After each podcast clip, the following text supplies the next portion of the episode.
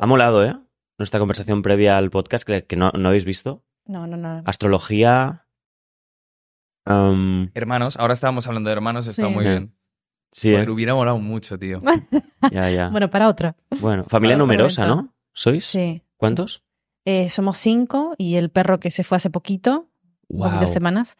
Pero sí, so- somos cinco. Somos una familia un poco curiosa. Sí. Siempre he dicho que si algún día pusiese una cámara sería un gran hermano, pero de los muy vistos. ¿Sí? Somos una telenovela en potencia. Claro. ¿Tú eres la, la mediana? La mediana. La mediana. Sí. Nairi es tu hermana La más grande. la mayor. Y Augusto, el más pequeño, que tiene 27 tacos. Pero sigue siendo el pequeño. Claro, siempre será Claro. el pequeño. Siempre. Siempre, será el pequeño. El más mimado, ¿no? ¿Vosotros También. qué sois? Yo el pequeño. El pequeño. Claro, y tú con gem- eh, gemelo. Gemela, mi hermana gemela. Hermana Sí. gemela, ¿eh? Claro, o sea, cada uno se encuentra en diferentes... Sí, no podemos eh, compartir el hostia, pero también tu hermano mayor te intentaba dar lecciones o. No, mi hermano sí, siempre ha sido como, le- a mí me gusta llamarle siempre el budita de la familia. Es todo lo que yo personalmente me, he- me he tenido que trabajar, gastarme la pasta en terapia, en libros, eh, en trabajo personal. Él lo tenía hijo de puta de nacimiento. Era como, eh, es zen, ¿sabes? Es como el, el equilibrio, la serenidad, la sabiduría, siempre una respuesta correcta, siempre escucha. Es como, ¿de dónde has salido tú? ¿Sabes por qué me llevo yo todos los traumas? es, una- es- es como una máquina perfecta, ¿no? Sí, sí, sí. Qué Luego él dentro llevará su, su movida, ¿no? Como todo el mundo.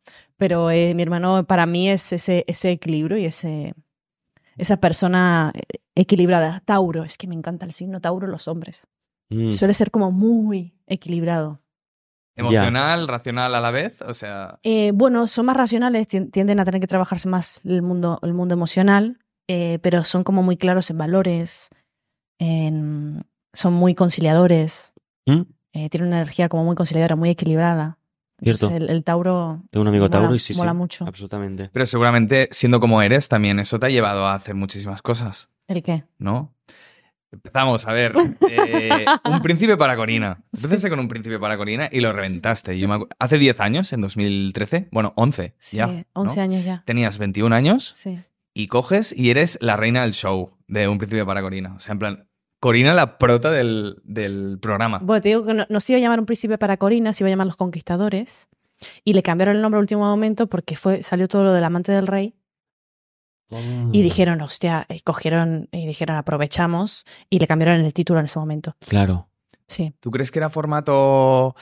No sé si, fu- si fuera al revés, o sea, si fueran 24 chicas y un chico, ¿tú crees que se vería diferente que si no Hombre, sí, 24 sí. chicos una chica? Sería otra movida, seguro. Sería una movida totalmente Sería diferente. guerra absoluta. Sí, sí, sí.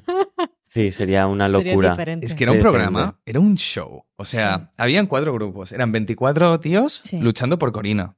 Eran los guapos, los simpáticos, los únicos y, Y los nerds. Los nerds eran mis favoritos. Sí, ¿no? Hostia, los nerds. Pero en plan, nerd, pues imagínate un nerd con gafas. Todos llevaban gafas o la mayoría llevaban gafas. Sí, O gorditos. o- Pinta de informático Sí. todos, ¿no? sí, Seguramente muy simpáticos y daban mucho juego. total. ¿Cómo eran los nerds en un príncipe para Corina? Era, realmente eran las citas como que más me, me- más, me- más cómoda estaba porque no tenía que estar tensa ni, ni estar como poniendo límites, ¿no? Era divertirme. Y, y como se quitaba por completo la posibilidad de que te gustasen, porque honestamente no encajaban en ningún tipo de... No tenía patrón, pero no encajaba. si lo tuviese, no encajarían en ninguno. Entonces era como relajarte y divertirte. Claro. Y eran tan cómicos, eran tan auténticos. Eran, eh, te juro. Y yo que me reía tanto con ellos que eran para mí mis citas, mis citas favoritas. Claro. Sí. Después están los únicos.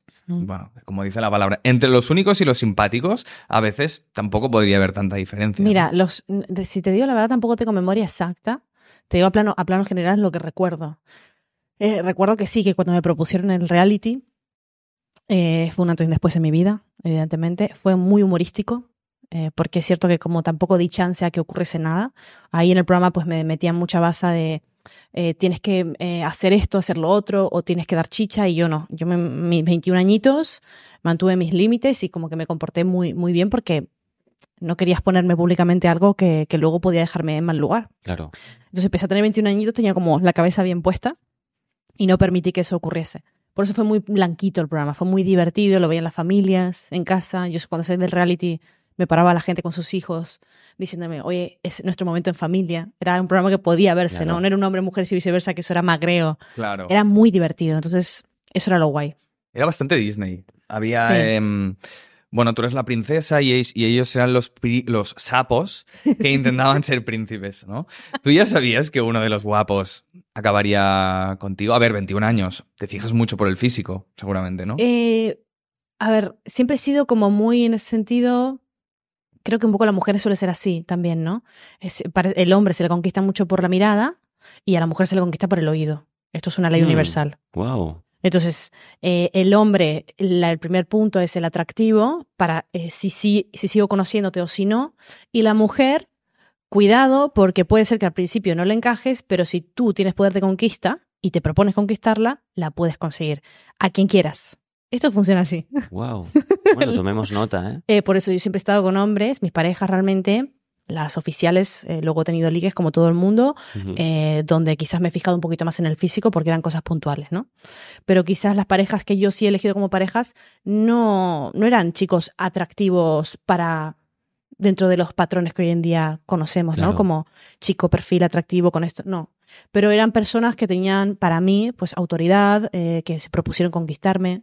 Entonces, mm, te podría decir que aunque te puedo decir si un chico me parece atractivo o no, no lo tengo en cuenta.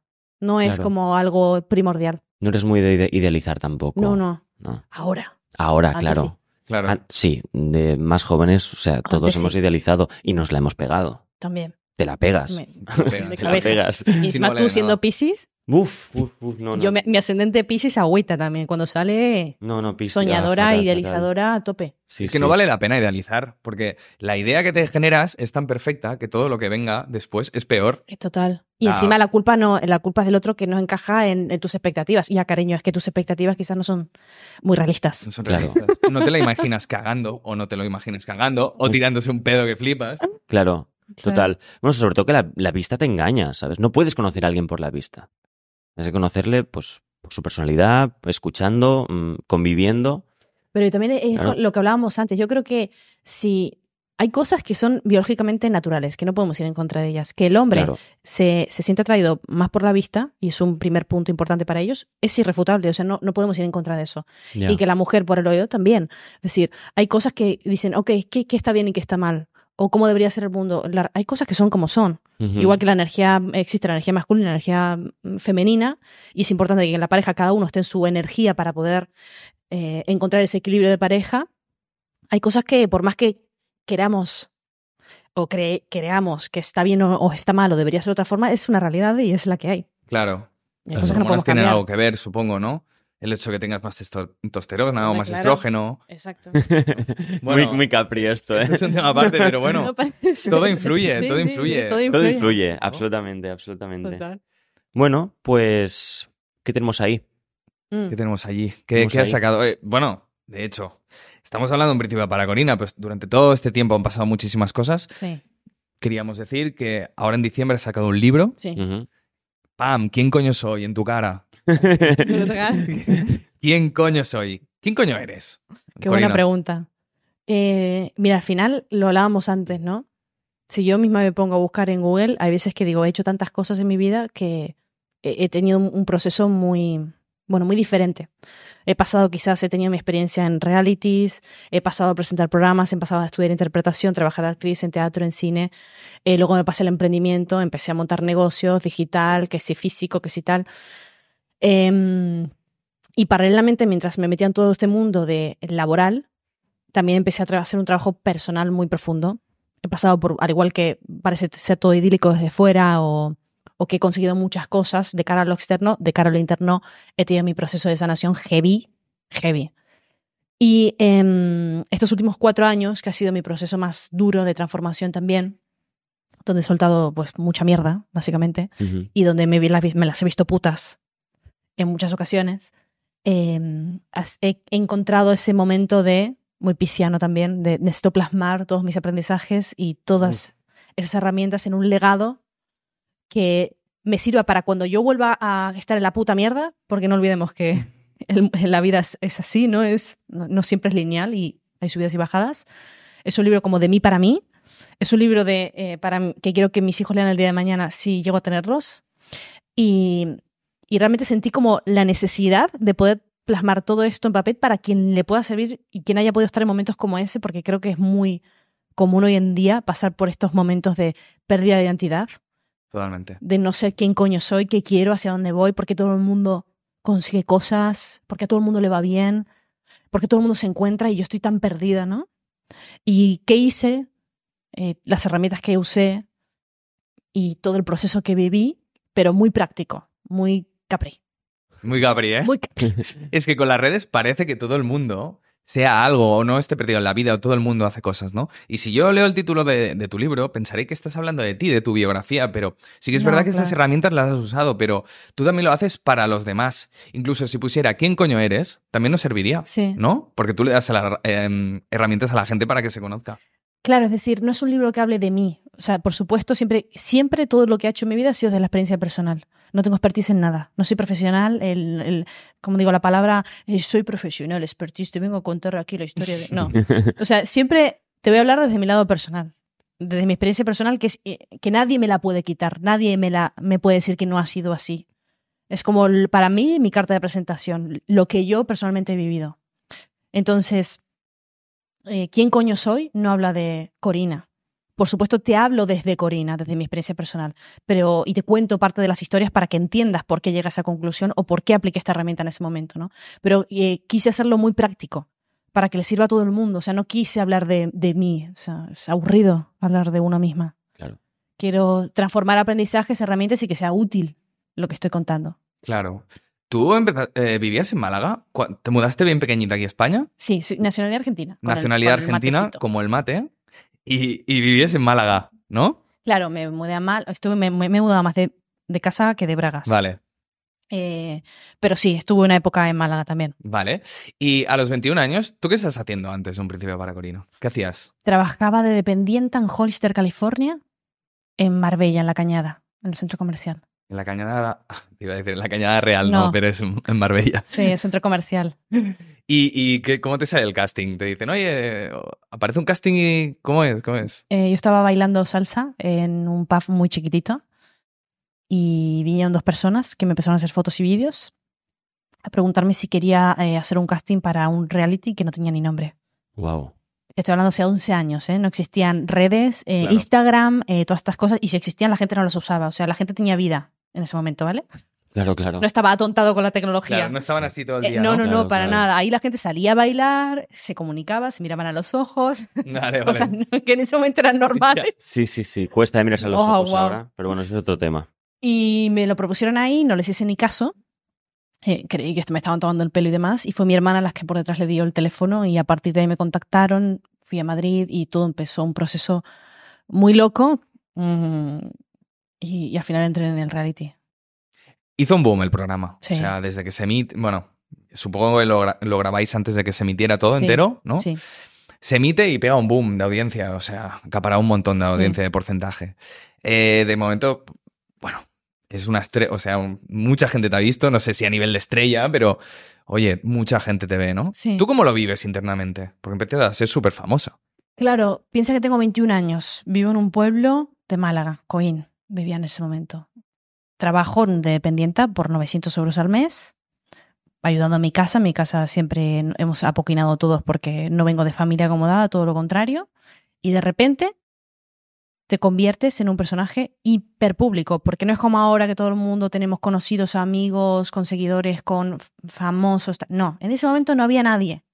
No existía Dulceida, no existía la Pombo, no, no había redes sociales. Eres solo tele. Era ¿no? solo tele. Sí, sí. Entonces, cuando salgo de ahí y se genera el fenómeno fan, porque en ese momento sí existía el fenómeno fan, ahora no, por suerte, o no tanto. Y mm, claro, encima se- tiene una figura, rela- me- me- la gente me relaciona con una princesa que sale en su castillo vestida de eh, tal, con cual yo no soy así. O sea, yo salía abajo de mi casa a comprarme el pan con el pijama, con el chándal, con la cara lavada. Entonces, cuando la gente empieza a, a verme, bueno, fenómeno fan, se te tiran encima, te estoy hablando de fenómeno fan, Sí, se te sí, tiran sí, encima, de- te cogen, te piden autógrafo.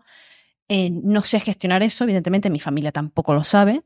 No tengo ningún asesoramiento tampoco de ningún tipo, porque la productora lo que hace es lavarse las manos. Claro. Y yo entro en un estado de, pues, evidentemente, de ansiedad y, y de no querer salir de casa.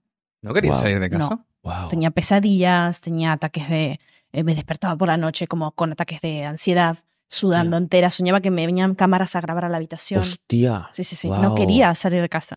Y pasé así como algunos meses de, eh, de querer ser una persona normal, ¿no? Por eso me llamaban de Sálvame Deluxe, eh, Superviviente, Gran Hermano, eh, todas estas movidas y rechacé todo. Todo porque yo estaba eh, en un estado que no te sé gestionar, pero es que es muy difícil gestionar emocionalmente eso para una niña tan joven. Sí, sí, además sería, sería alimentar eso más todavía, Claro, ¿no? y- Y ellos aprovecharían, Claro. claro. Yo me asusté, me asusté muchísimo. Y no supe gestionarlo. A día de hoy hubiese dicho, haber aprovechado el momento, chiquilla. Pero no, no, no, no. Hice lo que me dictó un poco el, el- Claro. el- pues el sentido común. El necesito refugiarme, estar Mm. con los míos y que me dejen en paz. O sea, no quiero Claro. saber nada. ¿Alguna movida loca que te haya pasado? Mm, yo hice Merlí, sí que en. Cataluña tuvimos un poco, de, un poco de fenómeno fan tuvimos. Vale. A mí me han llegado a pintar en, en el portal de casa, eh, llamar de madrugada a casa de mis padres. eh, Claro. Me han pasado cosas. Mm. Durante el, el momento boom de Merlí, sí. Claro. Era como de esa cosa de intentar molestarme para llamar la atención. ¿Te ha pasado algo muy heavy? Es que muy, muy heavy tampoco nunca he dado como chance. Es decir, siempre, pero sí quizás, por ejemplo, de, como te digo, de irte quizás a comer con una amiga y que de repente se forme un corro, te estoy hablando de 200, 300 personas eh, que, que te quieran eh, fotografiar o te quieran pedir autógrafo y que no te dejen irte. O sea, de sentirte atrapada y de que realmente haya como un abuso de poder ahí. Mm, Claro. y, y es- son situaciones muy incómodas, evidentemente. Agarrones, ¿no? Sí, Tirones, agarrones de tal, no tal, o de que te paren por la calle y te cojan y tú digas, eh, me estoy comiendo o me tengo que ir o tal, y, y- y como la, la agresividad un poco de la persona Qué por la ¿eh? emoción, nunca te lo llegas a, a tomar a mal, pero te asustas porque no es, no era, no es común o no debería ser común. Claro, tú dices abuso de poder porque el poder en ese momento lo tiene el fan. El fan dice, no, ya que sal- sales en la Abuso de, tele. de fuerza, claro, Claro. de decir, No, es, no. ella me pertenece. Claro, Sí, sí, yo sí. tengo derecho. pertenece. como claro. si fueses un puñetero objeto. Sí, claro, Claro. claro, es una locura. Sí, sí. Hostia, Marcos, bueno, yo he vivido bastante fiesta con Marcos y, y a él venían y yo lo he visto eh, en- en- casi en primer plano. Sí. Le, eh, venían y le grababan con el flash No, no, en la discoteca. No cuentes. Bueno, va, vale. ya, está, ya estamos, ya estamos, ya ¿Qué estamos. vais a contar? Ay, cuenta, cuenta. La lié una vez en la sala Polo de Barcelona. La lié muy fuerte una vez. ¿Por qué? Porque te enfadaste. Sí. Bueno, si quieres... Cuéntalo, lo- cuéntalo, Alex. ¿Sí? cuéntalo, sí. Vale.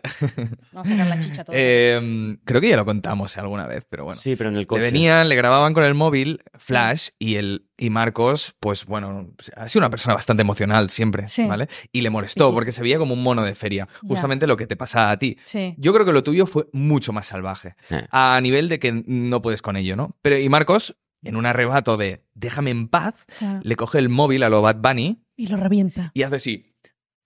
Y lo tira para arriba. Al final de la sala. Toda la sala Polo.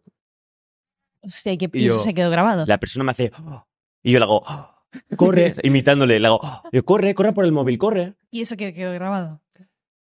Espero que sí, espero que sí. Ah, bueno, digo, es que molaría muchísimo. Igual, igual se reventara. No, no creo que se reventara. No, pero, pero Y- estas cosas también es normal. Es decir, no digo que, que sea lo común el acto de, bueno, responder así en siempre, pero cuando hay ciertas cosas que te sacan totalmente ya de quicio, yo nunca he tenido un arrebato así porque siempre he tenido como mucho mm, sostén, ¿no?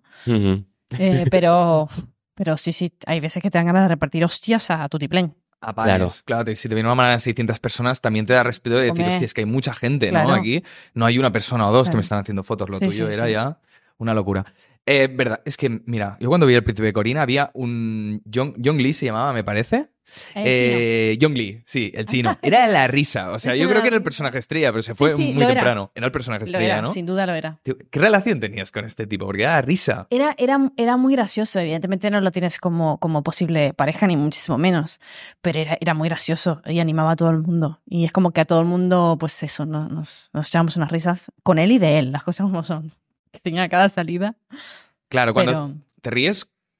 O sea, te ríes de él, pero de lo que hace. No, no, no de cómo es. O sea, sí, de cómo es, pero no te ríes con mala fe. Te ríes de él no, en el sentido de las acciones que hace, ¿no? Hay personas divertidas. Si una persona es divertida, te ríes con ella y de ella a veces. Él, ¿no? él sabía cómo sacar la risa de, de la gente y cómo, y cómo dar la nota también. Seguramente se, sea Sagitario. Ya le Lo gustaba, podemos ¿no? mirar, lo podemos mirar, ¿eh? Míralo, Pues a ver. es increíble. ¿Sueles a- a- acertar signos en la gente? Mm, Pues no, no sé, a veces, la, la gran mayoría de las veces la intuición acierta, pero tampoco soy una sabionda demasiado en el tema. Es en base un poco a la experiencia personal, al entorno familiar, que voy entendiendo cómo funciona cada uno, en base también a, a la astrología y, y de ahí saco información, pero... ¿Qué le dirías ahora que el, el hecho de ser famoso en re- no es tan impactante porque ya lo ves en redes, sabes cómo es la persona?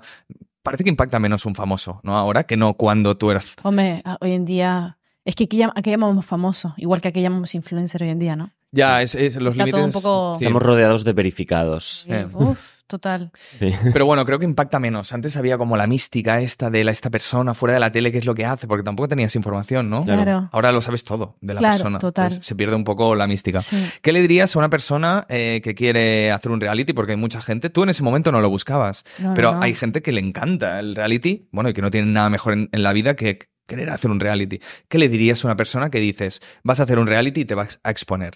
A nivel de prepárate. Wow.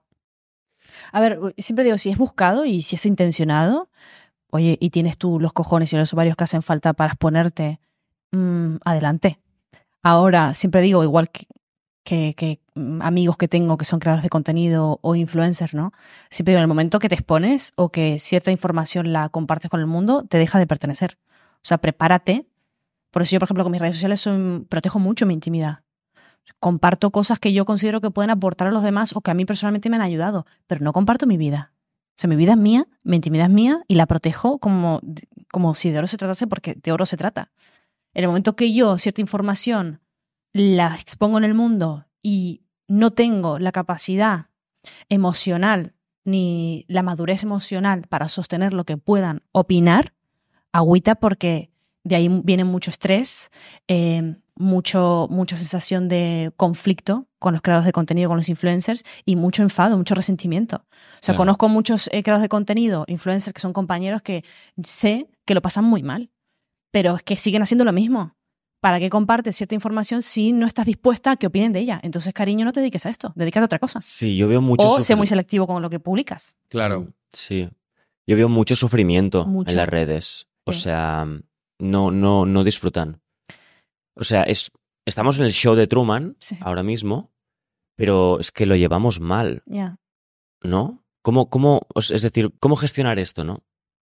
Es, Eh, siempre, o, o la, la- la experiencia personal, porque también he pasado por estos momentos, ¿eh? Ojalá haber tenido quizás la conciencia o, o la claridad que a día de hoy tengo y que seguramente iré madurando más todavía claro. sobre las redes sociales. Pero, por ejemplo, yo cuando lo empecé hace cinco años, porque yo no llevo mucho en redes sociales realmente, eh, al- no sabía qué quería hacer, pero sabía lo que no quería hacer. Sabía que no quería vender mi vida, sabía que no quería mm, prostituir mi imagen para marcas de segunda y sabía que no quería mentir. claro. O sea, por, o sea, al menos sabía lo que no quería, que era lo que veía que, que hacía todo el mundo. Te vendo hoy un- una marquita y la semana que viene te recomiendo la, la- la otra. Que es eh, de- de- también de cosmética, ¿sabes? Es como, no, hoy te recomiendo esto y te lo defiendo a muerte, pero mañana te voy a recomendar esto otro. Claro. Porque, claro, no, es como, no hay, no hay valor, no hay credibilidad, no hay confianza. Todo es eh, acorde a lo que a mí personalmente me convenga y me sea oportuno. Y los seguidores me importan tres cojones y medio. Por supuesto, eh, creo que es un poco la diferencia entre el que tiene, que trabaja par, para eh, las redes sociales, es decir, depende de sus marcas para llegar a fin de mes, trabaja por y para las marcas y quien tiene marca personal. Quien tiene marca personal trabaja para sí mismo y no trabaja para las marcas, elige con qué marca trabajar, que sea acorde a sus valores, a su proyección de vida, a su mensaje y entonces trabaja con esas marcas. Colabora con esas marcas, pero no trabaja para las marcas como hacen la mayoría de los influencers, donde te paso un brief, cobro a fin de mes y digo lo que tú me quieras, eh, comparto lo que, lo que quieras que te diga. Claro. No hablo de todos, ¿eh? Hay, hay Sí. escalones, que Sí. hay gente que lo hace muy bien, las cosas como son, y, y tiene muchos valores, pero el 95%, 99% incluso me atrevería a decir, no. ¿Has caído alguna vez en venderte y te has sentido... No he caído en venderme nunca, me lo tengo siempre muy claro, pero sí en que me digan una cosa, quizás, y que luego sea diferente a lo que me han dicho. Vale. ¿Quién la marca, dices? Sí. O sea, ¿te voy a pagar tanto y no te lo pagan? ¿O algo así? No, eh, por ejemplo, imagínate que la oferta sea esta, ¿vale? Porque tú estás recomendando un producto que te gusta, que tú utilices más y que de repente te digan la oferta es esta y eh, luego propones la oferta y la gente empieza a reclamarte a ti, oye Corina, en la letra pequeña pone que al aplicar esto, este código o tal, no, no tengo que comprar el doble o solo me devuelven un porcentaje, no, me han, no han sido honestos conmigo, por lo tanto yo no he sido honesto con la audiencia y he Claro. tenido o, o reestructurar la forma de trabajar o, bueno, he tenido que, me- que no vuelva a ocurrir, básicamente, poner Claro. límites. Claro. Pero luego nunca me ha ocurrido quizás de que yo sepa, ¿eh? que lo mismo me he hecho la vista atrás y te digo, mira, ahí que la cagué. O aquí tendría que verlo así. Haber él hecho así seguro, ¿no? Hmm. No soy perfecta, ni mucho menos. Pero sí te puedo decir que siempre me he llevado, me he dejado guiar mucho por valores. Es muy leonino esto también. Y f- como muy lo que sea, lo que vaya en contra mía, no, no puedo aceptarlo. No puedo Ya. ser otro. O sea, tengo que ser muy leal todo el rato a mí.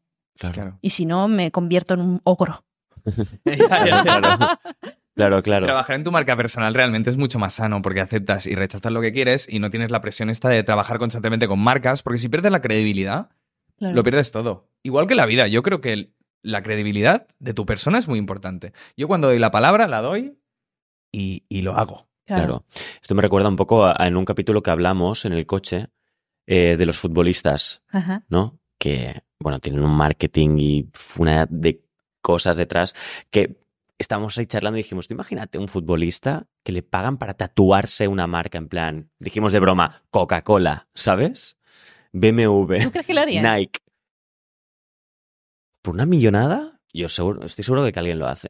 En un futuro, ¿eh? En un futuro. Tú lo harías por un millón de euros, No, ¿no? no, Un millón de pavos, te tatúas aquí detrás, en el cuello, Coca-Cola. no. Eh, a ver, te digo, si me lo puedo tatuar y borrar, no voy a ser gilipollas. claro. O sea, ahora depende Tatuajes la... que duran un tiempo, por ejemplo. Va, Claro. Tenemos un mes de contrato, ¿vale? Claro. Te pones aquí mm, Nike, En ¿no? la- en la- en la- Es la- Quizás en la, en la ¿sabes? frente, quizás no. Porque todo lo que es cara es como cara de, carta de presentación. Claro, Pero, oye, no voy a decirte... depende. Como digo, depende. Todo depende. Lo que no voy a hacer es vender mi alma al diablo. O sea, nunca quizás diría, no sé, cosas extremas. Claro. Pero todo Claro. bastante... Hay que leer bien la letra pequeña, evidentemente. Claro, claro, claro. Hablemos también de que, bueno, tú después de los realities te metes en el mundo del emprendimiento. Sí. Te aburres ya de los realities y dices, No, me "Estos meto en el huevos". mundo de la interpretación primero. ¿Vale? Ah, yo creía que era paralelo, que habías estudiado en No, escuela no, y tal. Vale, vale, vale. No, al momento que era reality, yo trabajaba dependiente en una tienda de ropa. Yo no estaba. Mm. eh, yo hice este- bachillerato, selectividad y ahí me quedé. Vale. Y me puse a. Desde los 14 años trabajo. Siempre he sido más de en casa la que trabaja. Mi hermana ha sido siempre la, la que terminó sus estudios, su, su universidad. Su... Y yo, como siempre he sido un tiro al aire y nunca he sabido qué quería hacer, pero siempre he tenido muy claro qué no quería hacer, bajo esa norma me he regido. Y bajo eso he estado siempre pivotando entre 1500 cosas para conocerme un poquito mejor, para ver qué me gusta, qué, qué se me ocurre Claro. hacer nuevo. Claro. Claro. Y entonces, em, después de todo este show, eh, es decir, tú haces dinero con el tema de los realities, bastante dinero, supongo que haces huchas, porque antes se llevaba mucho el tema de los bolos, como quien hacía Gandia Short, ¿no? Se llevaba mucho el tema de los bolos, Sí. ¿no? De discoteca y tal, y pagaban pasta, ¿verdad? Pagaban pasta. Eh, es cierto que yo lo hice durante poco tiempo, porque me sentía, como digo, muy, muy mono de feria. Estuve haciendo como bolos después del reality como un mes y medio, dos. Es verdad que te pagaban pasta, te pagaban quizás 2.000, 3.000 euros por estar dos horas en una discoteca. Wow, Sí, sí, heavy. Qué locura. Y con lo que, con lo que junté ahí, eh, di la entrada para, para la casa de mis padres. O sea, Ah, era, era- era como que todo lo que hacía tenía que tener un, un- un sentido. No era, eh, no era ganar dinero por, por ten- tener más ropa o tener un coche o tener... eh, siempre ha sido, y siempre he sido muy de familia. También un poco la experiencia. eh, Venimos de Argentina, me vengo con nueve años, el corralito, nos venimos, mm, Hmm. cambiamos de país. Es decir, no es que yo vengo con una sensación interna de tener que salvar a la familia, de tener que ayudar a la familia. O sea, yo tuve que madurar de muy chiquita porque, el- el- el- bueno, la- a veces la, la vida te obliga a, Claro, a que tomes responsabilidades antes de tiempo. Entonces, yo generaba dinero para, en mi mente, para eh, que estuviésemos toda la familia mejor. Entonces, yo cuando junté ese dinero, lo di para la entrada de la, de la casa y después ya dejé de hacer, dejé de hacer bolos porque no me sentía bien haciendo eso. Mm. Estaba pensando, ahora que, que comentabas esto de, de tener dinero para conseguir un gran coche y tal, Mm. quería preguntarte a nivel influencer, Sí. ¿tú qué opinas de esta moda de los coach bros motivacionales. Levántate a las putas 5 de la mañana, tío. En plan, ¿quieres conseguir este puto coche? ¿Quieres conseguir estas torras? ¿Sabes? Que es un poco contrario a ti, que dices mindfulness es Claro. vida, salud mental y tal, y el Tú- otro es eh, lo importante es el dinero. ¿Qué opinas de, de esto? Qué buena pregunta. Eh, creo que al final cada uno encuentra su forma en el mundo del marketing de llenarse sus propios bolsillos. Hay gente que es todo tiene un- un- una mucha mucha coherencia y se gana la vida de una forma al menos de aporto valor y recibo eh, eh, dinero, evidentemente lo hace de una forma honesta con su audiencia y hay gente que lo hace como oportunismo. O sea, me aprovecho de la situación, me aprovecho de puntos débiles de las personas, voy a por un nicho muy concreto que tenga pobreza mental, o sea, que no sepa capaz, no sea capaz de eh, entender que quizás este mensaje que te estoy dando no es amoroso, no es honesto. Em, y bueno, cada uno, siempre también digo, es muy fácil tachar al otro y culpar al otro, pero todo en la vida te da lecciones de aprendizaje.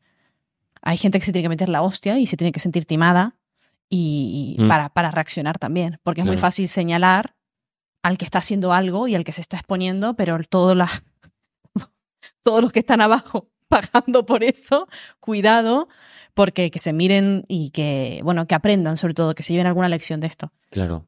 Mi opinión es que en el mundo del Señor pues hay de todo Hmm, y que depende del nivel de conciencia de cada uno pues se va a ir por un lado o por otro. claro. Claro. ¿Tú crees en el destino entonces o qué? No. Mm, Yo creo en la reencarnación y creo que a esta vida venimos todos a, a aprender algo concreto. Eh, creo que el destino, todos tenemos una forma en la que sabemos que nos vamos a ir, al menos nuestra alma reconoce y sabe de la forma que se va a ir. Nosotros no tenemos conciencia de ello, pero el alma sí lo sabe. Eh, o sea, tenemos, creo que tenemos una fecha de salida, pero no sabemos el cómo. El cómo puede variar, pero la fecha de salida de este cuerpo, creo que sí lo, lo tenemos. O según me gusta a mí creer, o, o le- por lo que he leído y por lo que también sensaciones personales y ¿Y nos Claro. vamos a otra vida? ¿Aprender aquí para poco a poco tener vidas mejores? ¿O Eh, Evidentemente todos traemos, se supone que todos traemos eh, vidas pasadas. Hay almas más maduras, almas viejas, almas jóvenes, en base a la cantidad de vidas que hayan tenido anteriormente y que hayan podido aprender. Y en esta vida, pues evidentemente sacas aprendizaje. Si no aprendes la lección que has venido a aprender en esta vida, vuelves a encarnarte en otro cuerpo para aprender esa misma lección que no pudiste aprender en la anterior vida. molaría que te reencarnaras en tu propio cuerpo otra vez para decir que aprendas y hasta que no aprendas No no, puede ser, estás en el... Bueno, a no ser que el Sea tiempo, a no ser que el tiempo exista. A no ser que el tiempo no exista, pero si no, estás Claro. la- en Mira, el esta ataúd. misma mañana, a modo. Esto, es un tema que, nu- que nunca he hablado, ¿eh? Esta ma- mañana he hecho mi primera regresión. ¿Qué es una regresión? Ah, sí, sí. Sí. ¿Qué es Una, regresión es conectar con tu vida pasada. Ah, ¿Cierto? coño. Bueno, es, es ¿Lo una- bien? lo tienes que hacer de la mano de, por supuesto, de, un- de una persona que tenga mucha experiencia en esto para que te Ujú. sepa guiar muy bien. Y lo que haces es, eh, a través de una meditación guiada muy profunda, eh, cristales también energéticos y demás que te ayudan a canalizar un poquito más esa energía, accedes como al, inconsciente, ¿no?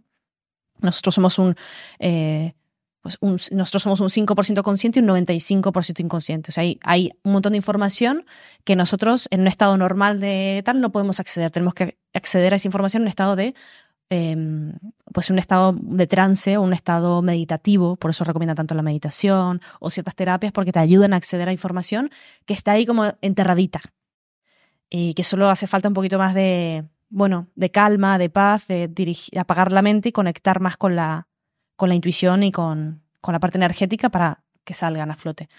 Y con las regresiones tú puedes acceder a, dando preguntas claves y siempre y cuando tengas también esa apertura, puedes acceder a información de vidas pasadas para sanar dolores físicos, para sanar dolores emocionales, traumas.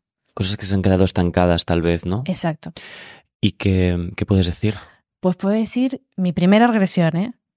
Eh, bueno, se supone que las primeras, las primeras veces generalmente la gente no entra en regresión porque no suele ocurrir. En este caso yo tengo también trabajo personal de haber hecho, pues he hecho el sapito, he hecho eh, registros akáshicos, he hecho constelaciones familiares, es decir, tengo un trabajo ahí eh, terapéutico personal que me ha permitido quizás abrirme un poquito más en esta primera regresión. El sapito es el, es- pero es el sapo, el veneno del sapo. Sapo. Ah, vale. O sea, Sí, sí. Ahora si quieres te cuento eso. Vale, o sea, paralelo. Nunca lo he contado estas cosas, ¿eh? ni, ni a mi ¿No? comunidad, no, no. Hostia, es fuerte, ¿eh, lo No, del no. sapo. Yo te he dicho, tú pregunta, que yo me bronca nada. Vale, vale, vale. Lo mismo que Nacho Vidal, o sea, cuando Sí. se le murió una persona haciendo Sí. esto. Ese sapito.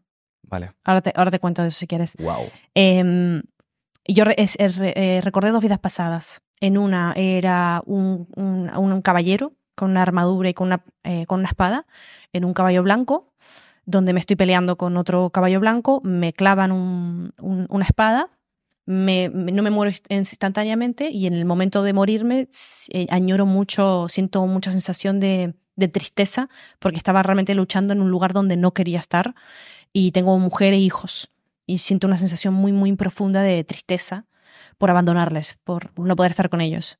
Y empiezo a llorar, y a llorar, y a llorar. Eh, y se empieza a liberar mucho. Yo tengo un, dolor en el hombro fuerte y noto que se empieza a liberar bastante el- la sensación corporal. Wow, hostia. Y luego, eh, en otra vida pasada, estaba en silla de ruedas y yo nazco con esa discapacidad. Entonces, eh, la- ella te va guiando, te va llevando a distintos momentos de, esa vida. Entonces, sí siento que de pequeña era feliz, era una bebé atendida y cuidada y demás, y llegó un punto donde más adelante en la vida eh, me encuentro sola en silla de ruedas, eh, intento moverme, la silla está atascada y no est- estoy sola. Y ella haciéndome preguntas, eh, reconozco que vivía sola y que mis padres básicamente lo que habían hecho es que era momento de independizarme y de que yo me buscase las habichuelas. Y tuve una sensación muy profunda de abandono, de no, de no sentirme comprendida, de no sentirme querida. Y ella te va guiando para que tú vayas desbloqueando esas emociones y vayas liberando esa carga energética que tú traes en esta vida. Pero no te pertenece a ti, viene de vidas pasadas. Todo esto es una, es una movida que con los años, ahora que estamos entrando en toda esta era espiritual, se va a ir dando mucho más a conocer. Sí. Por ¿Cómo sabes que no es un sueño?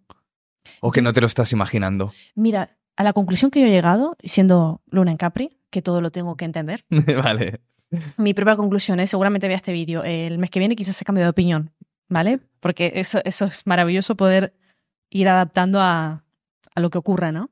Pero a día de hoy te puedo decir que independientemente de si esto es producto de la imaginación o no, si esto es verídico o no es verídico, si hay forma de demostrarlo o no demostrarlo, a mí personalmente, si me está ayudando a que yo me encuentre mejor, me encuentre en calma, me encuentre más equilibrada, no sienta dolor físico, no tenga traumas, eh, o sea, ¿a, qué- ¿a quién le estoy haciendo daño? Nadie. Exacto. Claro, te es útil. O sea, me es útil, me es útil, me sirve, adelante. Ya está. Esto se lo preguntó a mi terapeuta y me, me dijo eso. Le pregunté sobre la, la fe, las creencias. Claro, Me dijo, al final, si a ti te ayuda, claro.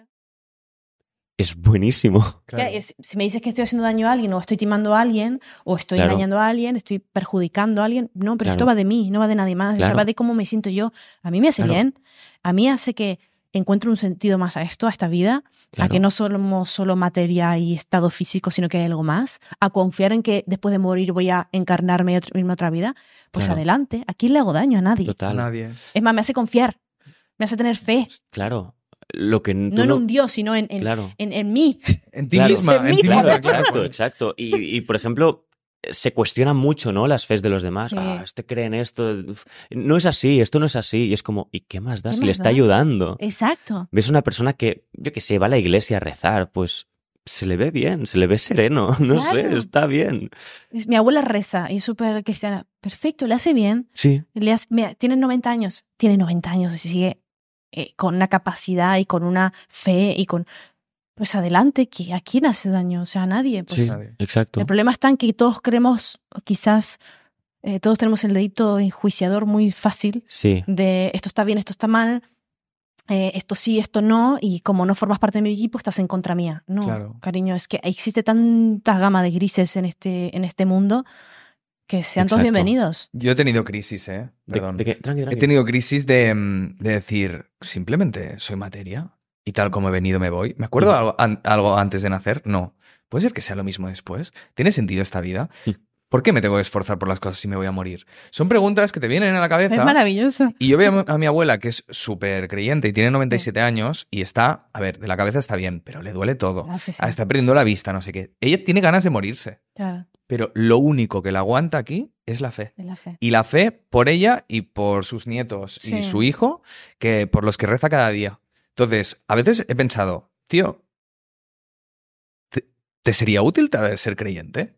Tener un poco más de fe para darle un poco más de sentido en esta vida. Es que yo creo que la fe viene un poco de. Al final, to- todos necesitamos tener fe en algo. Si no, estamos quizás un poco perdidos o un poco.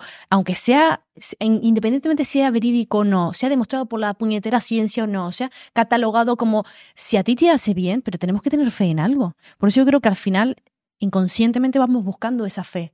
Y a veces hay que probar un montón de cosas diferentes hasta que encontramos algo que diga, "Hostia, esto me vibra. Aunque sea cuestionable para otros o incluso para mí misma, pero me vibra. Yo cuando empecé en el mundo espiritual, que se le llaman ahora, yo me encontré como en casa. Y lo me lo he guardado siempre durante todos esos años para mí porque no tenía, no sentía con quién compartirlo porque me podía sentir cuestionada. Y yo no te lo voy a, no te puedo, no te lo puedo defender con bases. Pero sí te lo puedo defender, defender con la experiencia personal. Y a mí me hace bien. Y a mí me sana. Y a mí me ayuda a estar en calma. Claro. Eso me vale. Claro, y todos somos muy parecidos. Sí. De hecho, estas herramientas, de hecho, conocer, conocerte a ti mismo te ayuda también a estar en paz contigo Claro. mismo. Que creo que es la base fundamental. Si no estás en paz, no puedes pensar bien y no puedes hacer el bien y no puedes estar bien con todo lo que te rodea. Claro. ¿Nos podrías decir alguna herramienta que esté en tu libro para conocernos mejor, trabajarnos mejor? Vale. Eh, en el libro es cierto que no, no son herramientas eh, espirituales, sino so- son muy prácticas, que son con las que yo empecé. Eh, por ejemplo, mm, eh, las primeras herramientas, algunas son como, para la mente pueden ser como muy estúpidas o muy absurdas, sería la palabra, pero yo personalmente, y aparte no es algo que diga yo, sino que es algo que realmente si te lo aplicas, si le pones mucha parte, mucha conciencia, te das cuenta de lo importante que es.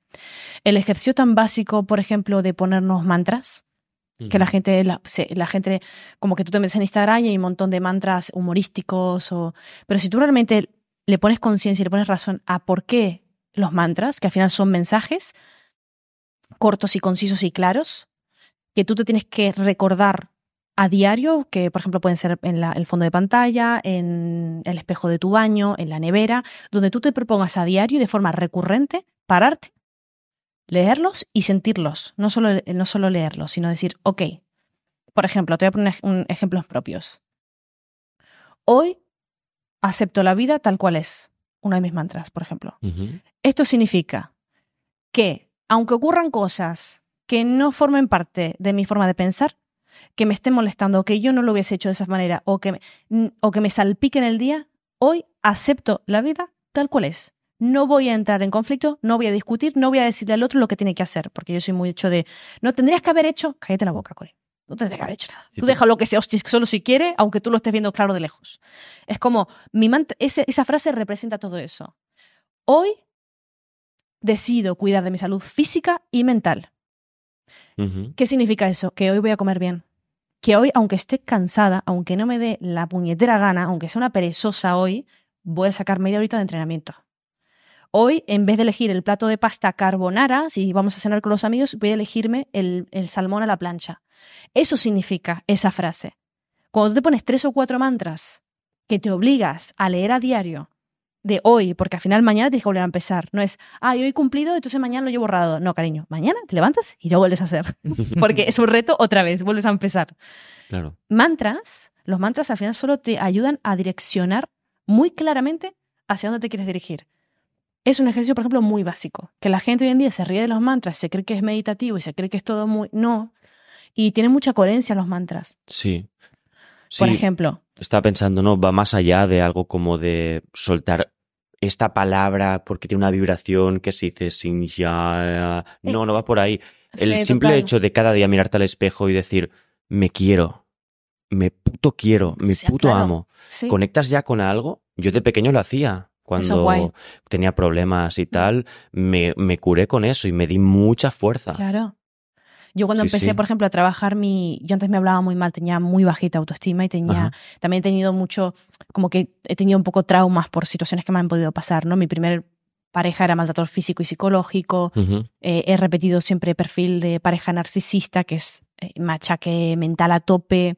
Es como que tra- traigo una mochila agüita, eh, mucho, muy trabajada a día de hoy, por suerte y porque le he metido muchas horas y mucha economía.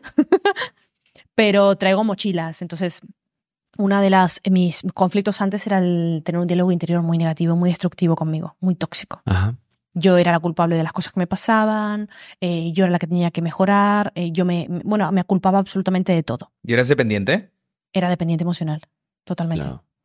Entonces, al final, por ejemplo, me, me trabajé mucho mi diálogo el- el- el- con los mantras, por ejemplo. El hoy voy a hablarme bien, hoy me hablo bien, hoy me quiero. Y hoy voy a hacer todo lo que sea para demostrarme que me quiero y que me hablo bien. ¿no? Entonces, era recordatorio de él y me ayudó mucho el tema de los mantras. Yo aquí te explico, por ejemplo, cómo lo hago yo, cómo lo aplico yo. Mm. Hay herramientas para trabajar desde el inconsciente. Hay, una herramienta que me encanta que utilicé en su momento para eh, que tiene mucho que ver con la pareja, de cómo encontrar a esa pareja a día de hoy y cómo eh, reconocer lo que estás ofreciendo para saber lo que estás mereciendo.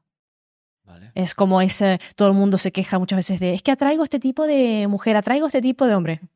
Vamos a trabajarlo, ¿por qué no? ¿Atraigo o escojo, no? Eh, eh, claro, ¿y qué estás ofreciendo tú para traer eso? Porque Claro. al final todos nos unimos por ondas vibracionales al final, ¿no? Todo, todo, Claro.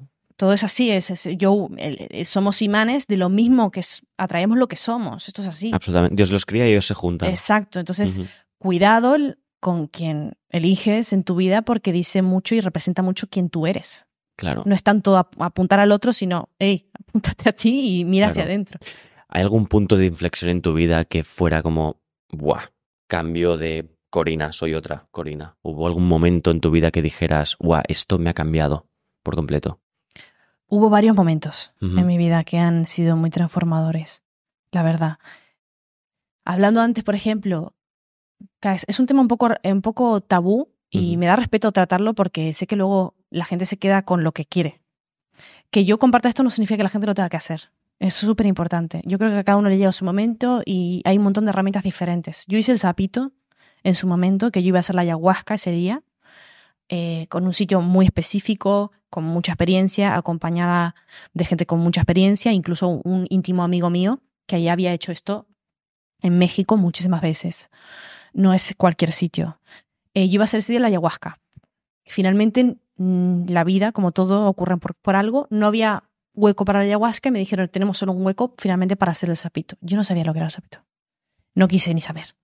Yo, ¿No? ¿A- No. a- ¿Te lanzaste al vacío? sí, Wow. fue como, si la vida me lo ha puesto por delante, es que estoy preparada. No sé lo que es, pero adelante. Wow, me metí en la sesión. El sapito básicamente es una, bueno, es un una medicina ancestral muy, muy antigua. Es como eh, la ayahuasca por 10. Es como. Sí, es, Es mucho más heavy es que la mucho más ayahuasca. fuerte. Es como morir y volver a nacer, básicamente. ¿Y no tenías ningún miedo? Nada.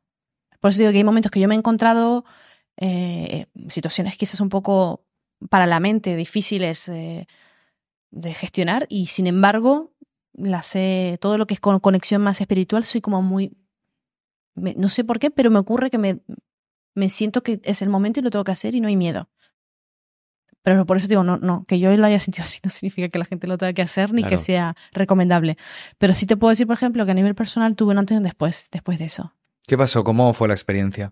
¿Te Eh, tumbas en algún sitio? Eh, yo le di es una pipa eh, que te, bueno, te encienden, ¿no? Siempre estás guiado en todo momento, acompañado y demás, eh, por gurús y, bueno, gente que, lleva bastante tiempo haciendo esto y te, guían. Eh, me encendieron la pipa, hay gente que entró en el trance porque íbamos uno por uno. Después de la tercera o cuarta calada, y yo en la primera ya directamente eh, me eché para atrás, se me fue toda la vista en negro y, te tumbas. Y a partir de ahí, sé que tuve un viaje de 20 minutos, no lo recuerdo. Hay gente que lo dura 10, 5 minutos, 15. Yo sé que me dijeron que tuve un viaje de 20 minutos. Solo recuerdo al despertar, cuando me estaban llamando que me despierte, empezar a ver muchos colores y muchas simbologías muy, muy extrañas y de muchas formas. ¿Cómo los eh, veías en, en tu, en tu cabeza? Cuando, ¿Con los ojos abiertos? No, cerrados. Tenía los ojos cerrados. Tenías los ojos cerrados. Sí. ¿Sentías miedo? No. Lo fuerte fue cuando yo despierto, yo siento, o sea, yo cuando salgo de este sitio nos despedimos y demás, yo no recuerdo que he vivido, yo solo recuerdo haber visto un par de símbolos y demás, yo me subo al coche con mi amigo, recuerdo que ese sí antes eh, se me acerca el, el guía, me toca el hombro, me pregunta cómo me he sentido, le digo que no recuerdo nada, me dice tranquila, eh, sí te recomiendo que los próximos días estés mm, pues lo más tranquila posible y que cuando lo sientas medites y no te asustes de lo que pueda pasar, me dice. Vale. Y yo me quedo como, ¿qué me está diciendo? Me subo al coche de mi colega y yo digo, me han timado. Digo, me han timado. Me han drogado, tío. Yo, yo no recuerdo nada. Basta. La gente estaba allí haciendo cosas raras, diciendo cosas raras. Digo, yo no me acuerdo de nada. Digo, me han timado.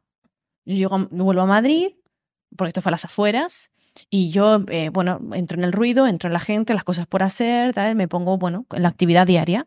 Cuando llego ya a mi casa Andorra, después de cuatro días, a mi tranquilidad, porque mi casa es mi templo, con mi calma, con mis gatas, con mi silencio, con mi soledad, ahí empiezo a meditar. Yo ya llevaba tiempo meditando por etapas, como siempre en toda mi vida. Empiezo a meditar. La primera vez que medito, me salgo del cuerpo. Wow. Me cago viva porque me estoy viendo, me vuelvo a entrar al cuerpo, cagada perdida, no sé lo que está pasando, yo solo sé que me salgo y llamo a mi amigo. eh, Desde fuera. no, no, no. mira, O sea, ¿vuelves como para sí, atrás? Sí, sí, me Vale. acojono y vuelvo al cuerpo. Vale. Y llamo a mi amigo eh, de México, eh, acojonada perdida porque era el único que, bueno, me podía decir qué estaba pasando, ¿no? No me cojo el teléfono y estoy casi toda la noche sin puñetero dormir del, del, del miedo.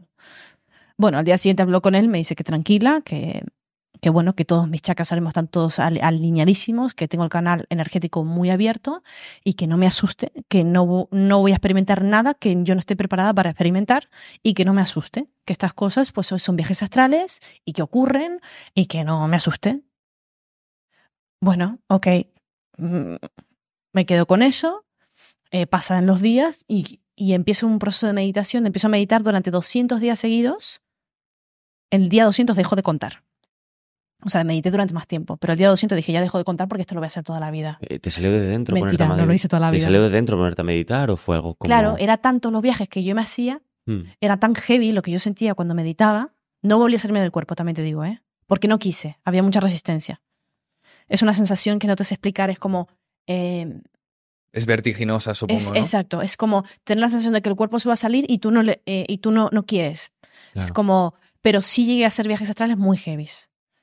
Como digo, de irme, de irme a otras vidas, de irme a momentos puntuales de mi infancia, eh, viajes muy locos. Y empecé a tener como mucha, bueno, mucha adicción también a esos momentos de conmigo, de esos viajes. También te digo, fue de más a menos, porque entiendo que también tiene mucho que ver con el DMT, que lo tenía yo en el cuerpo en ese momento, que se activó y todo eso se fue reduciendo, reduciendo, reduciendo. Pero yo seguí con mi proceso meditativo porque hubo mucho viaje y mucha, eh, mucha apertura mental también con el mundo espiritual. ¿La experiencia más poderosa que hayas sentido? Eh, a nivel em, para, la, para, para la mente, o sea, Viajes astrales, algo Es- que... O sea, la más poderosa. la, digas, la más, la más impactante para mí fue la salida del cuerpo. Que a día de hoy, si lo volviese a hacer, me- pues no lo he vuelto a hacer, ¿vale? Fue un momento que ni siquiera fue eh, pensado, fue algo que surgió. Claro. Pero sé y reconozco, sé que de gente que pues sa- sale del cuerpo y recorre, eh, pues va a visitar a sus padres, a sus hijos y tiene y se acuerda de todo, ¿eh? Se acuerda de todo el día siguiente, todo lo que ha hecho. O sea, se- conozco gente que hace esto de forma recurrente porque lo tiene muy trabajado. Claro. Yo no es mi caso. Esto sería increíble para toda esa gente. Imagínate que se te muere un familiar o algo así, ¿no? Sería una forma como para re- recuperar un poco el contacto, ¿no? Con... Eh, que en los viajes astrales no, no, no soy una experta en la materia ni, ni conozco, siempre te hablas de la experiencia personal. Yo no sé si puedes, a través de viajes astrales, acceder a un plano donde eh, te reencuentres con tus seres queridos. Eh, quizás con la regresión sí, no lo sé. Con los viajes astrales no lo sé, quizás sí. Tendría que, tendría que consultarlo. Pero seguramente, o sea, hay formas de, de dar energéticamente con, con otros planos y poder acceder a cierta información o volver a encontrarte con tus seres queridos, incluso a través de una meditación profunda. En la regresión esta que yo hice hoy, a la mañana, yo estuve, me reencontré con mi abuelo. Tú dices, ¿es una imaginación? Pues no lo sé, la verdad. Yo solo sé que lo vi y hablé con él. Claro. Y, y- A mí me sí. sirvió, sí, yo qué sé. Es, Tú es- sabes identificar entre vigilia y sueño. Sí, sí, Yo creo claro. que se sabe identificar entre vigilia y Sí. sueño. Una experiencia real y una ficticia. Yo lo- Claro, pero aunque estés en un estado meditativo, yo a veces dudo, decir, "Oye, estoy en un estado meditativo, pero sí, sí, la imaginación sigue Claro. estando en mí. Ya.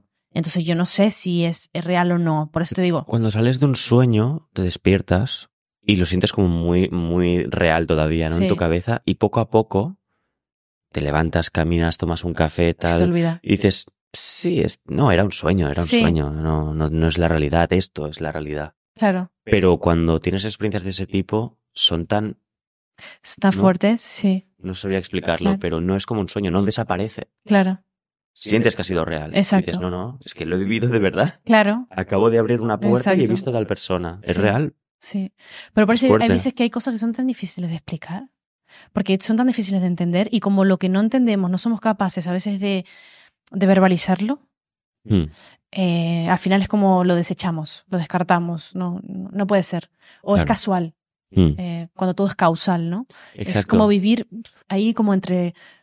Por eso a mí me gusta mucho escuchar estas historias, eh, saber que hay gente que las, que las vive y que a- al final se trata de un- como un tema normal, no como algo de, Buah, es que esta tía ha hecho, no sé, no, es algo normal, es decir, algo que finalmente sea, pues, algo, es una, es una herramienta más, una práctica más, que a, a mí personalmente me ha permitido conocerme un poquito mejor, pero Claro. que, se, que se normalice también esto, ¿no? Que no sea un tema tan tabú, pero con los años os ocurrirá, ¿eh? Aquí hablamos mucho de los tabús. Sí. Somos expertos en tabús. Bueno, hay, Sí, sí. sí, Juancho te iba a hacer un, un libro muy chulo ¿Mm? sobre varios tabús. Por ejemplo, el incesto es el gran tabú de todos. Es el tabú primigenio. ¿Por qué? Porque está en todas las culturas. El hecho de que tengas relaciones sexuales con tu familia, ya. pues está bien visto aquí como en Filipinas con una tribu de África. Mm. Claro. Tal vez en, en algunas se puede tocar, pero es el tabú más extendido. Claro. Y a nosotros nos encantan los tabús. Claro. Porque es Ujú. algo moral. Que, por ejemplo, a ti que tú tengas relaciones sexuales con tu hermano, no está penado en España. Claro. En Arabia Saudí sí. Pero Claro. no está penado. Tú lo podrías Claro. hacer. Pero el tabú es moral. Claro. Y de cara a la sociedad, la gente lo ve como mal, peor incluso. A la sociedad le da igual que eso esté penado o no, que tú te vayas a la cárcel o no. Si tú te tiras a tu hermano, Claro. serás purria, Claro. ¿sabes? Y el Bueno, tabú es súper Eh, se supone que todo el tema de reencarnación, según yo he leído, eh, nos encarnamos en, en- en grupos sálmicos. Entonces, eso significa que eh, tú, eh, por ejemplo, mi madre, mi padre y mis hermanos, que somos cinco, en, otra vida, yo, por ejemplo, he compartido, según hemos testado con mi maestra espiritual y demás, eh, hemos testado supuestamente que yo, por ejemplo, con mi hermano tengo cinco vidas pasadas. Donde en los cinco, las cinco vidas sí hemos sido hermanos, pero por ejemplo con mi madre, que tengo vidas pasadas también, no hemos sido siempre madres. Hemos sido pareja, hemos sido, he sido yo su madre y ella mi hija, hemos sido hermanas. Es decir, se supone que en otras vidas, quienes a día de hoy forman parte de nuestro clan familiar, lo han sido también en otras vidas pasadas, pero con distintas jerarquías. Es, una, es una clase de incesto, ¿no? Sí. Exacto, por eso digo que, que está bien y que está mal. Depende de cómo se mire, ¿no? Claro, Ya. Si claro. aquí hemos follado todos con todo. Claro, Guau. claro. Wow, qué mal, qué mal rollo. No quiero, no quiero saberlo. No quiero saberlo. No, Con tu abuela, Claro, con Es tu perro que- ya no. Bueno, no tienes perro, pero... Qué Eh, bueno. Es muy romantizable esta idea si tú te llevas bien con tu familia. Pero imagínate que tu padre es un maltratador o tu madre es una maltratadora. Bueno, ahí es donde viene la parte del karma, que supuestamente también venimos aquí a, a curar karma, ¿no? No solo venimos a cumplir un aprendizaje, eh, sino que venimos también a curar karma. Es decir, que si en otra vida tu padre ha sido quizás eh, maltratador, eh, pues quizás en esta vida eh, tú seas el que le maltrata a él. O si tu padre en otra vida te salvó la vida, quizás en esta vida tú eres su padre y le das la vida a él. Es decir, todo es como muy eh, kármico, tanto para lo Claro. positivo como para lo negativo. Te hablo, por supuestísimo, de todas, bueno, suposiciones, ¿no? Claro, claro. No, pero es muy interesante. Eh, y el karma funciona en el sentido de que si tú obras para algo más luminoso, amoroso, en tu siguiente vida se te va a compensar, tal vez de mejor, también. de mejor forma. Exacto. Sí, ¿no? Tanto para lo positivo como para lo negativo. Según yo, como te digo, me, me leo o me o entiendo. Claro. O sea que Nelson Mandela la próxima vida será... ¿Quién sabe? Si puede ser mejor. O, ¿Sabes? Alguna persona que ayude un montón o María Teresa de Calcuta. Exacto. ¿No? ¿Quién ¿Qué sabe? sería María Teresa de Calcuta? Jesucristo ¿Cuántas reencarnado. habrá tenido? ¿Dónde estará ahora María Teresa? ¿Quién será? ¿Qué será de María Teresa? Sí, sí. Claro. ¿Quién será? ¿Dónde Claro. estará? Claro, claro. Eh, tengo que admitir que estoy muy zen ahora mismo. Así como muy Sí, tranquilo. yo relajado también. Mira que. Das que- mucha tranquilidad. ¿Sabes? Luego, luego mi mente es muy capri.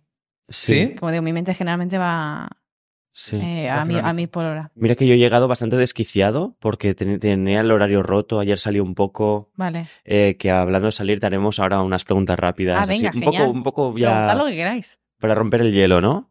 Y que tenemos poco tiempo ya, ¿no? ¿O qué? Sí, ¿no? Ah, sí. Hostia, una hora, ya, una hora, ¿eh? Vale. Vale. ¿Sí? Empieza tú, Marcos. Bueno. ¿Empiezo yo? Vale. A ver, son preguntas de polaridad, tienes que escoger. ¿A una u otra? Sí. Sí, no hace falta que justifiques la respuesta si no te apetece, ¿vale? Hablando, Ah, hablando no, previamente me de que "Guau, la gente es que es de blanco o de negro, ¿eh? Sí. Bueno, pues blanco o negro, ¿vale? Vale, tengo que elegir. Vale, Argentina o España. ¡Ay, me cagaste! Empezamos fuerte. Bueno, Argentina o Andorra. Vale, no, sí- siempre he dicho, me considero ciudadana del mundo porque honestamente no, no soy defensora, no soy patriota, pero ni de un lado ni de otro. Claro. Que... Entonces se me complica un poco. Que te van a funar, Eh, digas lo que digas. No, a mí me da igual. No, que ya, la- ya, venga, ya, a ya. criticar, cabrones. Claro, claro, claro. Criticarme un poco, ¿no? Que Criticar. comentabas que tienes una comunidad muy, muy sana. Sí. Y a ver si te dan un Muy poco madura emocionalmente. Sí. Sí, sí, también entiendo que es acordar el tipo de contenido que compartes. claro. Claro. Pero, eh, bueno, si tengo que elegir Argentina. Sí, Sí. vale. Tú. Si tuvieras que tener un superpoder, ¿vale? Volar, Ah. volar o ser invisible. Volar. ¿Quién coño quiere ser invisible? Alguien que quiere hacer el mal. Alguien que quiere robar un banco. No, no, no, no, no. Volar. Yo pe- ya- pensaba ya que dirías volar. volar. Vale. ¿Verano o invierno? Verano, 100%. Ujú. Gracias. Dale. ¿Pillar a tus padres teniendo relaciones sexuales o que te pillen ellos a ti? ¿Qué te supone más traumático? Eh, yo prefiero pillarles a ellos, la verdad. ¿Sí? Porque yo soy capaz de superar el trauma antes. Creo, ¿no? Con las herramientas que tengo, digo, va, está lo Claro, que- claro, claro. Eh, ¿Plato favorito? Eh, donde, se, donde existe una buena pizza y una buena pasta, que se quite lo demás. Toma. Italiana, ¿eh? Uf, bambina. De Sí, sí. origen italiano. Se nota, se nota en la sangre, sí. ¿Película favorita? No sé si eres mucho de cine. Mm. No tengo una exacta, me gusta mucho. Tengo una parte muy romántica, me gusta mucho el diario de Noah, Mm. pero es que El Señor de los Anillos, por ejemplo, Hostia. soy súper friki de la lo saga. O sea, te vas sí, a- sí, por eso digo que tengo mi parte de Pisces y mi parte Capri de a Hostia. tope. Eh, ¿Crees que el Señor de los ahí. Anillos es muy Capri? A ver, no sé si, no sé si, no sé si es Capri, pero Porque a mí me encanta. Yo soy Piscis y no conecto con el Señor de los Anillos. A mí me No, encanta. Yo no conecto, me no. encanta. No. Es más, para mí se come con patatas a Harry Potter y aquí va a haber un debate de la hostia. Es que te tenía la Pero pregunta. es que Vale, nos la saltamos, ¿no? Vale, teníamos el Señor de los Anillos y Harry, Harry Potter. Potter. Sí, sí, te lo juro, está aquí, está aquí. Ya está, ya Señor de está. los Anillos. Sí. Vale, Bueno. pues fuera. Va, siguiente. Ah, no, me toca a mí, ¿no? Sí. Eh, ¿Banda o artista favorito? Ay, no tengo. Escucho mucho de, de no sé dónde me viene. Yo creo que en otra vida habré sido pianista o algo, pero el- todo lo que es música de piano me apasiona. ¿Clásica? Eh, sí, la pongo siempre de fondo. O sea, mi- en mi casa tú entras y ya está la música puesta de fondo, me baño con la música de piano. O sea, tengo como un. Duermo con listas de reproducción de música de piano. Guau. Heavy. Sí, por eso no sé dónde me viene. ¿Y el silencio de cuando lo encuentras? Bueno, generalmente cuando no hay piano hay silencio. Vale, O sea, en mi casa suele ser bastante templo. Me gusta. zen. Muy bonito. ¿Instagram o TikTok? Insta- Instagram. Claro, somos Instagram. millennials. es Que no. Eres más Pero Instagram. también te digo, Instagram para, para compartir, pero para consumir TikTok. A día de hoy. Pero porque encuentro mucho más tema espiritual. En Instagram todavía no hay mucho. Claro. ¿Sí? Sí. Es que Instagram Hostia. parece más maduro. Eh, eh, eh, depende, ¿eh? porque la gente, es como te digo, depende, como el algoritmo va y te va a arrojar lo que tú estés buscando. En TikTok, a mí, de todos estos temas que a mí me encantan, ah, joder, hay mucha gente súper Está interesante. más bien hecho el algoritmo en TikTok, creo. Mm, Sí, ¿no? Eh, China manda, sí, Sí. sí, sí, Vale, cuidado con esta pregunta. a ver, venga. Respira. ¿Milei o Pedro Sánchez? Ay, joder. Es, es como entre, entre el Pobre- mierda y más mierda, ¿con quién te Corina, quedas? plan, es que la política es contraria al, al espiritualismo.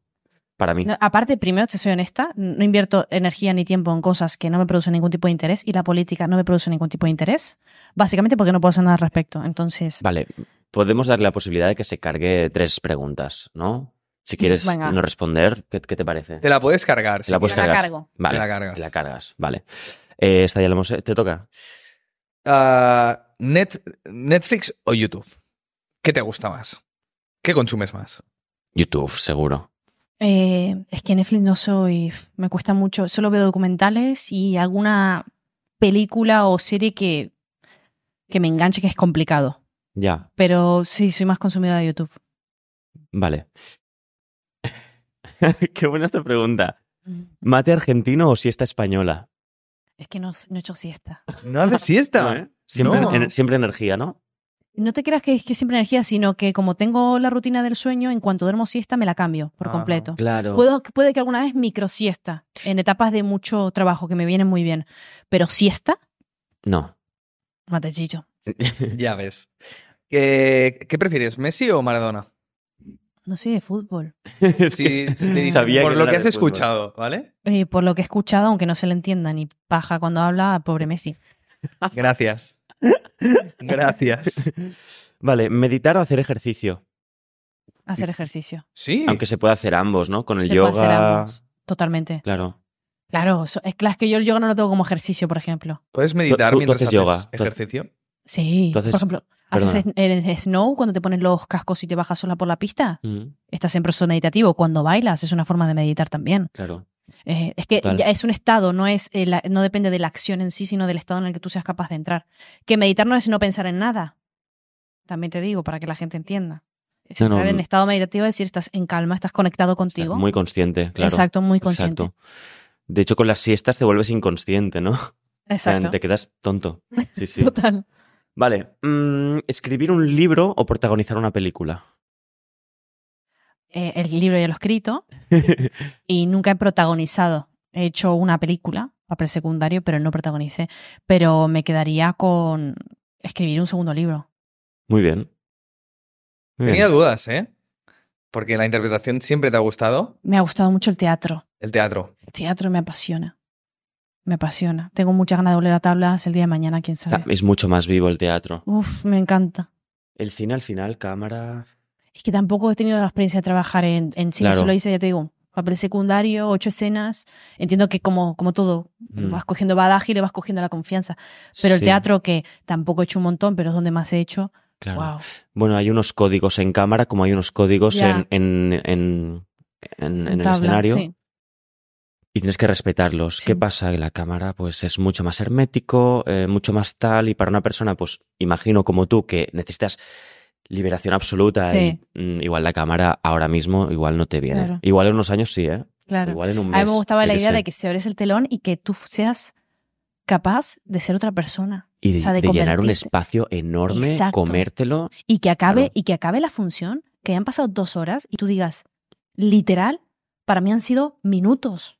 Y o sea, esta- estaba tan en otro plano, estaba tan en otra movida, que no es, no- el- el- el- ahí es cuando dices espacio-tiempo no existe. Porque es increíble, es así, total. un segundo. Y dices, wow, ¿en qué estado habré estado para poder eh, evadirme del espacio-tiempo? O sea, es muy loco. Hasta que no lo vives, tampoco lo- ni siquiera se ve realizarlo, lo que se siente. Ya. Incluso Pero puede es ser meditativo. Exacto. Yo tengo un colega, actor famoso, que, mm, que dijo que, que le había cogido trauma a la cámara, de hecho. Y Sí. para él el teatro era muy guay y que además, porque le aplaudían mucho, le aplaudían tres, cinco veces. Creo que sé quién Claro. es, ¿no? Sí, Sí. seguramente. Bueno, no lo digo. Es muy, sí. es muy adictivo, es- yo creo eso. Sí. Que es- te aplaudan tanto, ¿no? Pero no tanto la sensación de que te aplaudan, claro. sino el estado en el que tú... Sí. O sea, es como... eh, para mí, si tuviese que verbalizarlo, sería como una sensación de, de estar por primera vez, en su momento, jugando con la vida, despojándome por completo de cualquier prejuicio hacia, mí misma o hacia la expectativa que puedo tener. Y que te aplaudan por ello. Es una sensación tan heavy, tan profunda, que no te, es que no te lo sé ni explicar, tío. Sí, seguramente por eso los Rolling Stones siguen tocando en directo, ¿no? Heavy. Yo creo que sí. Y están vivos. Exacto. Muy Es- es vivos. muy vivo. Es, es una sensación que supera cualquier chute de cocaína, LSD o MDT, que te, o sea, que te metas en Sí, el sí, no, no. cuerpo. Cocaína te, te resta luego. O sea, eso no, eso no. Pero Heavy. Mick Jagger, 80 años creo que tiene ya. Se pasa dos horas bailando como si tuviera 15. Bailando, corriendo. Y pienso, a ver, pero ¿esto qué es? ¿Qué, qué haces? Es muy heavy. ¿Cómo logra esa energía? Es una bestialidad. Pero es que el arte tiene un poder terapéutico muy heavy. El arte, todo lo que es artístico. Por eso es tan sano que te guste el arte, de cualquiera de sus formas. ¿eh? Hay gente que le gusta la Mm. pintura, la música, el baile, la interpretación. Pero es como tener cerca algo que sea artístico porque siempre te va a permitir eh, sacar fuera, ¿sabes? Como Mm. liberarte. Es muy liberador la parte artística. Yo este año me propuse volver a bailar. Yo bailo desde chiquita pero, como hobby, ¿eh? No, no soy bailarina. Pero siempre he sentido una conexión muy profunda cuando bailo de desconectar del mundo entero y este año me dije, ¿qué- ¿cuánto tiempo llevas sin bailar, Corina? Bailo en mi casa, ¿sabes? Pero Mm, de ir a una escuela, de poner recurrencia, de poner disciplina, de algo que diga Claro. que ya forma parte de, de mi vida, ¿no? Y este año me lo propuse que en febrero empiezo a bailar. Objetivo 2024. Sí, totalmente. Me lo puse, aparte, escrito y Muy bien. claro agendado sí. todo. Mantra. Yo usaré lo de Hoy los bailo mantras. con la vida. Sí, sí, hoy bailo que- con la que Te vida. vas a comer el libro entero, ya verás. Sí, sí, sí. Ah, sí, es, sí. es muy y guay. tanto que sí. Sí, sí. Vale, em, ¿jamón ibérico ¿Mm? o dulce de leche? Con tu leche, cariño. ¿Sí? Pensaba que tendrías dudas. No, no, no. ¿No te empalaga un poco o Me qué? encanta el dulce de leche. Es bueno, es bueno, sí. Me Sí, sí. encanta. ¿Tortilla de patata o empanadas argentinas? Tortilla. Epa. O sea, que me dirías empanadas porque la puedes hacer de muchos La buena tipos. tortilla, ¿eh? País Vasco. Sí. ¿Vale? Sí, ya ves. Vale. ¿Churros con chocolate ¿Vale? o alfajores? Alfajores. ¿En serio? Si te acabo de decir que dulce de leche es el me lo quedo. Claro. O sea, alfajores. Y churros con chocolate, Corina. No, no, No, ¿eh? Es una guarrada, eso. no. La hostia. No me gusta. Bueno, te lo perdono. Es igual. No te intento convencer, de verdad. Bueno, Estás con una leona, hablando con una leona, no lo vas a conseguir. Ya, ya. uh, paella o asado, ya sé que vas a responder. asado. Claro. Siempre. Y la última pregunta, la definitiva, Alex. ¿Domingo se sale o domingo no se sale? Domingo no se sale. Lo siento, es que aparte soy la persona más casera Sí, que ¿eh? te puedes echar a la cara. Me encanta estar en casitas, eh, planes de casas rurales, de poca gente, espacios tranquilos. Ahí me siento súper conectada. Sí. ¿Tuviste fase de fiesta? Muy También. poca, Muy poca, ¿eh? muy corta. Me hubiese gustado, era como, joder, ¿por qué no me gusta beber? ¿Por qué no me gusta la fiesta? Era como que yo quería, pero no, no me vibraba. Lo intentaba, ¿eh? Pero me iba a casa diciendo, "Uf, no puedo, no me gusta. Estoy aburriendo. Me gusta, me gusta bailar y me gusta divertirme y, y salgo poco, pero cuando salgo soy de las que cierro las discotecas. Pero no tanto en la discoteca, sino por la gente con la que voy, como mi gente. Claro. No es tanto el lugar o la necesidad de salir, sino la gente con la que estoy. Claro. Bueno, creo que no tenemos mucho tiempo, ¿no, chicos? Muy bien. ¿Vamos cortando ya? Corina, ¿quieres lanzar un mensaje final? Bueno, aparte, compren el libro de Corina, ¿quién coño soy? ah, solo O está sea, disponible en Amazon, ya aviso. No busquéis en librerías porque lo autoedité, que fue otro parto. Vale. Ya lo, si quieres lo cuento en una segunda parte. Y solo se vende, solo se vende en Amazon. Vale. Tenemos pijamada pendiente Mm. en Andorra. No, real, si queréis venir a... ¿Sí? Esto queda públicamente grabado. Vale. Si quieres venir a Andorra a visita, y hacemos una segunda parte en el salón de mi casa, en pijama, con alfajores Vale. y mate. Hacemos una merendola y hacemos otra segunda parte de lo que la gente quiera. Imagínate que le preguntamos a la gente, oye, ¿queréis, ¿de qué, qué temas queréis que tratemos? Claro. Hacemos la lista y ahí lo que surja. Qué guay. Muchas gracias, de verdad. De me verdad, ¿eh? mucho, ¿eh? Me apetece Os invito. mucho. Sí, Hace sí, sí. que no voy a gracias. Yo también. Y aparte si aprovechas entrevistas a un montón de gente de allí, que hay gente Claro. interesante. Qué guay, muchísimas gracias. Bueno, vosotros. muchísimas gracias por estar aquí. Sí. Hemos estado súper a gusto. Qué Sí, guay. sí, de verdad. Yo también, ¿eh? Ha sido muy interesante, de verdad. Muy, muy bonito todo. Ah, ¿Sabes lo que me suele pasar después de las entrevistas? No sé si os pasa. Que luego os preguntan, ¿qué tal ha ido? ¿De qué habéis hablado? No me acuerdo de nada. ¿Os pasa? Es que hemos hablado Porque de estás todo. súper concen- concentrado, yo creo. ¿No? Joder, me pasa, me pasa siempre. Hablo de un tema y no me acuerdo luego. Y luego veo el vídeo y digo, ah, hostia, de todo esto hablamos, qué interesante, ¿no? Claro. Pero no, no me acuerdo luego. Mm. En fin. Hemos hablado Sí. de cosas muy interesantes. Venga, voy a despedirme con palo sí. Un clic, Amazon, un clic y tenéis quién coño sois. Sí. En un momento os lo envían a casa. Eh, solo acepto reseñas para que se lo haya leído, cabrones. ¿Vale? Sí, y ahora el típico que no, ¿no? Que, que no se lo ha leído y, bueno, Y pone, y cualquier cosa. Sí. Bueno, nos Pues, despedimos con el palo eh, santo. Sí, ah, sí, sí, sí, sí. Para purificar Ya el ambiente. ves. Yo creo que está purificado ya el ambiente. sí, está, 100%. está perfecto. Está perfectísimo. Sí, sí, Era la excusa para sacar el palo santo. claro.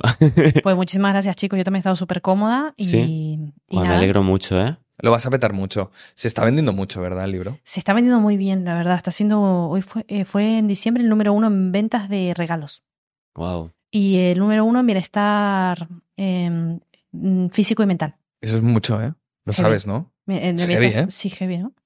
¿Qué no se sé. siente al vender tanto un libro? Si te digo la verdad, eh, yo no lo, no lo lancé con la expectativa de eh, llenar el bolsillo, sino como legado, era como un propósito que tenía que hacer.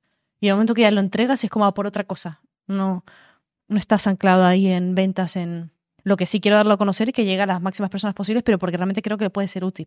Claro. Por supuesto, luego hay un retorno económico perfecto que me permite a mí seguir escribiendo libros y tener tiempo para mí. Ujú. Pero no, no lo lancé con el propósito de, ala, forrarme. Si me Claro. forro, perfecto. Es que el universo me devuelve. Claro. Pero estás muy alineada. Eres una persona muy sana, ¿eh? Te lo tengo que decir y te lo Sí, digo sí. con la mano al corazón. Gracias. Absolutamente. Eh, también te digo, había habido mucho, mucha inversión de dinero, mucha inversión de tiempo y muchos ovarios sobre la mesa. Que enfrentarse a los miedos y a los traumas no, no es fácil. Es lo más difícil es de lo más todo. difícil. Querer Sí, sí. ser capaces y ir a por ello. Genial. Pues sí. Muy bien, chicos y chicas. Peace out. Que lo pasen bien.